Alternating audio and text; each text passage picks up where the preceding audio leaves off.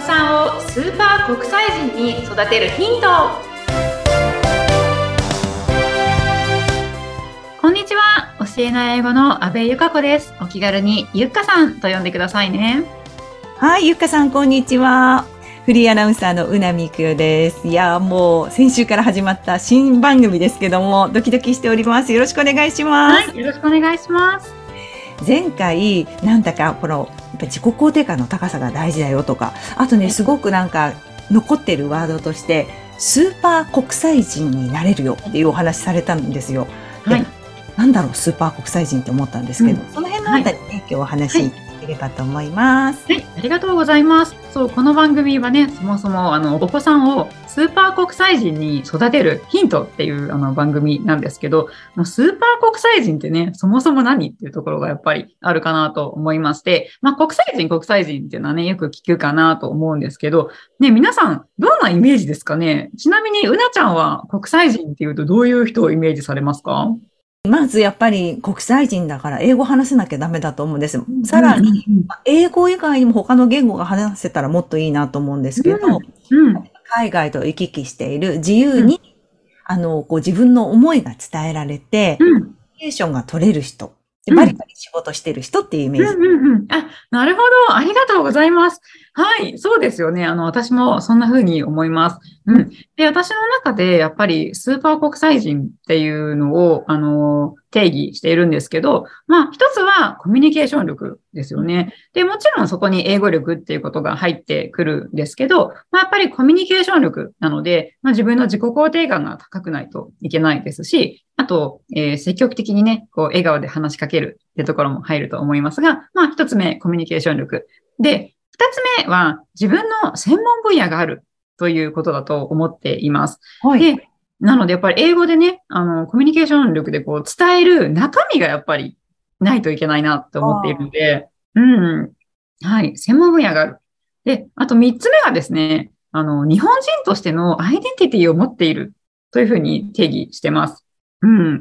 で、まあ、別にね、もともと日本人じゃない方は、あの、日本人としてっていうことじゃなくていいんですけど、まあ、自分というこう人間のアイデンティティをしっかり持っているということで、はい。まあ、仮に、仮にと言いますか、まあ、チャチ、日本で生まれた日本人だと、まあ、仮定して、で、その場合、やっぱり、日本の文化とか、あの、日本のことをすごく知ってるっていうことが、まあ、国際人への第一歩だなって思うんですよね。うん。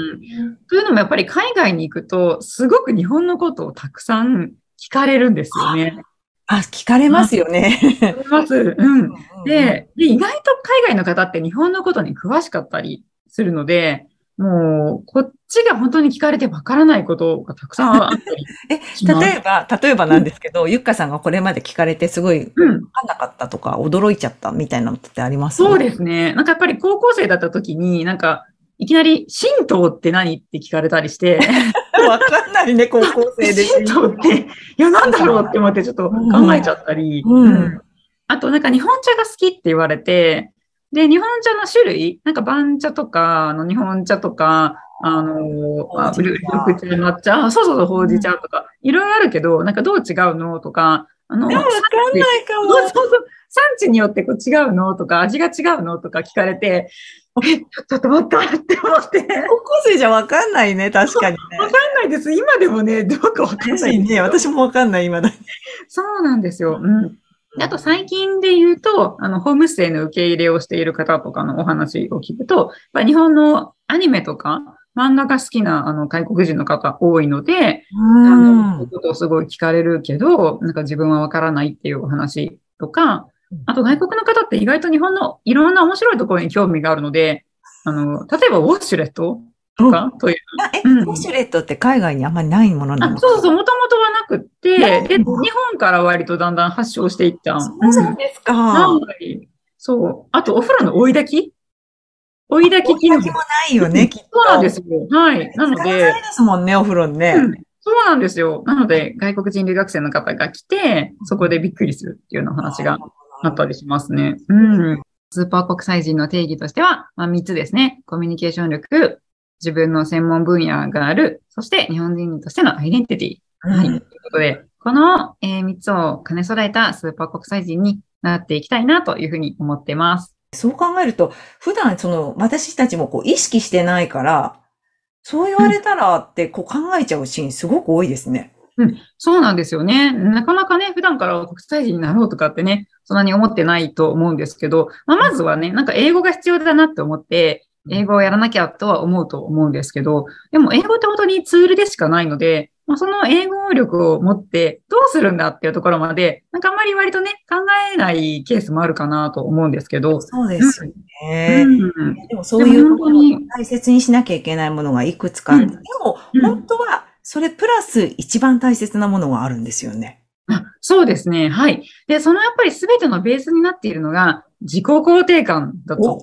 います。はい、来ました。はい。で、前回もね、随分あの自己肯定感の話してたと思うんですけど、そうね、やっぱりその自分の意見を言うとか、コミュニケーション力とか、まあそういうところで一番大事なことって本当に自己肯定感だなと思っています。うんで、まあどうしてもでも日本人は自己肯定感が低いって言われがちなんですよね。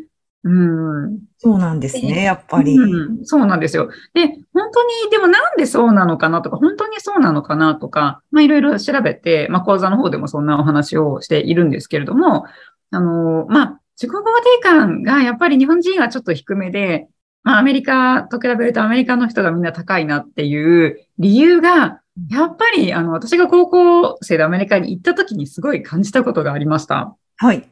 うん。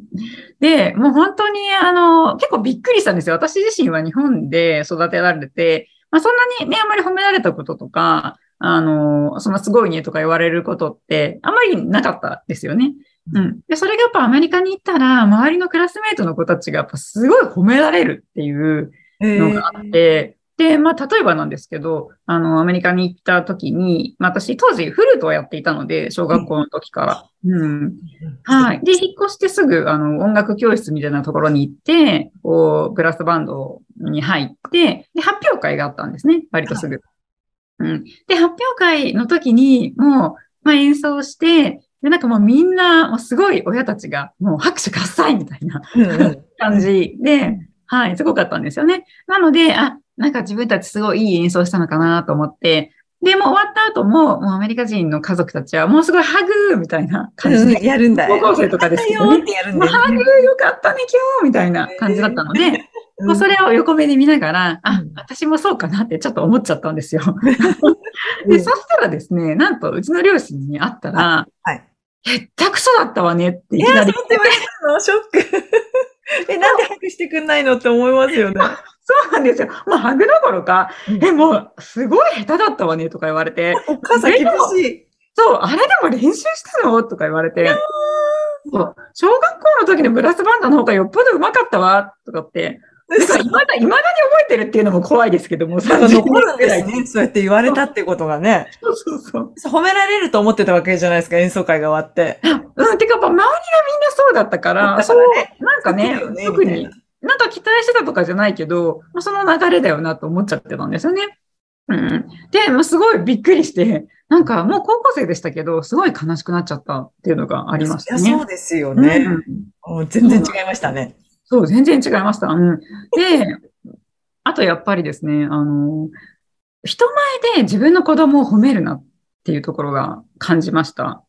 確かに。うん確かに、でもそうかも。うちの子がとかって、うんこんなにできるんですよ、偉いでしょとかってあんまり日本でこの今の時代聞いたことがない。そう、ないですよね。ないですねちょっと言っちゃいますよね。うんでも本当にやっぱりアメリカは人前で自分の子供を褒めるので、で、これも私が最初に体験してびっくりしたのが、自分の高校の時の先生、先生が自分の息子娘をこう隣に置いて、で、まあ生徒である、先生からさ、生徒である私に対して、あ、もううちの娘と息子はもうこんなにすごいよって言って、本人の前で、私に向かって自分の子供たちを褒めまくるんですよ。えー、すごい。うん。で、なんか私ちょっとびっくりして、え、そんなにすごいのって思いながら、ね。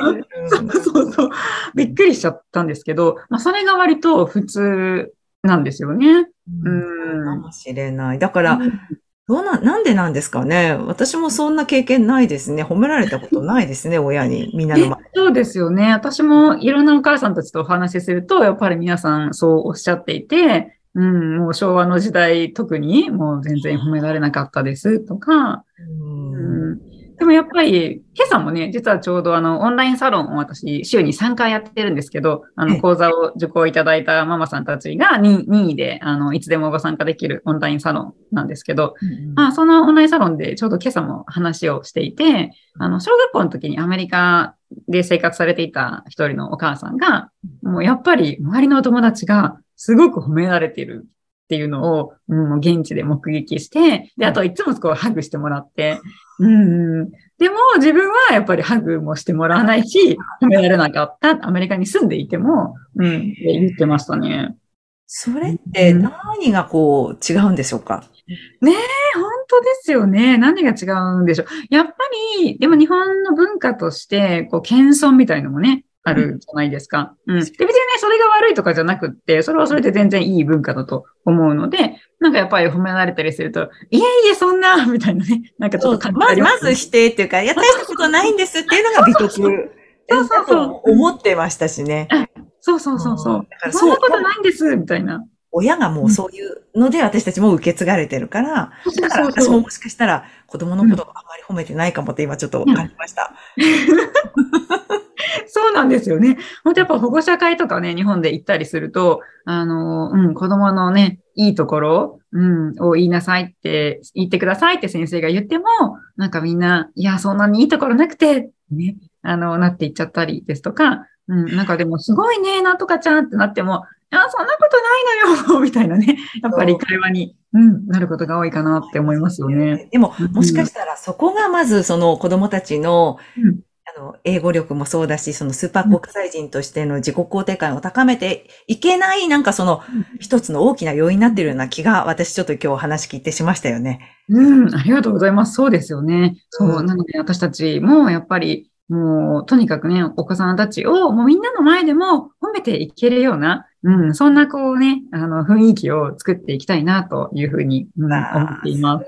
そんな活動で、あの、ゆかさんされていますので、なんかメルマガですかね？発行されてます、はい。はい、ありがとうございます。はい、ここのあのリンクからメルマガご登録いただけますので、はい、メルマガからもそんな日々の情報ですとか、あの、無料のお話会やイベントの情報を、えー、流しています。で、無料でね、あの、親子でご参加いただける、あの、英語のイベントなんかもありますので、ぜひ遊びにいらしていただければ嬉しいです。はい、ぜひあの下のリンクの方からぜひあのゆかさんのメルマガを登録してみてください。でまた次週以降ももっとね子育てに関するお話、自己肯定感高める話いろいろ出てくると思いますのでお楽しみになってください。ゆかさんどうもありがとうございます。はい、ありがとうございました。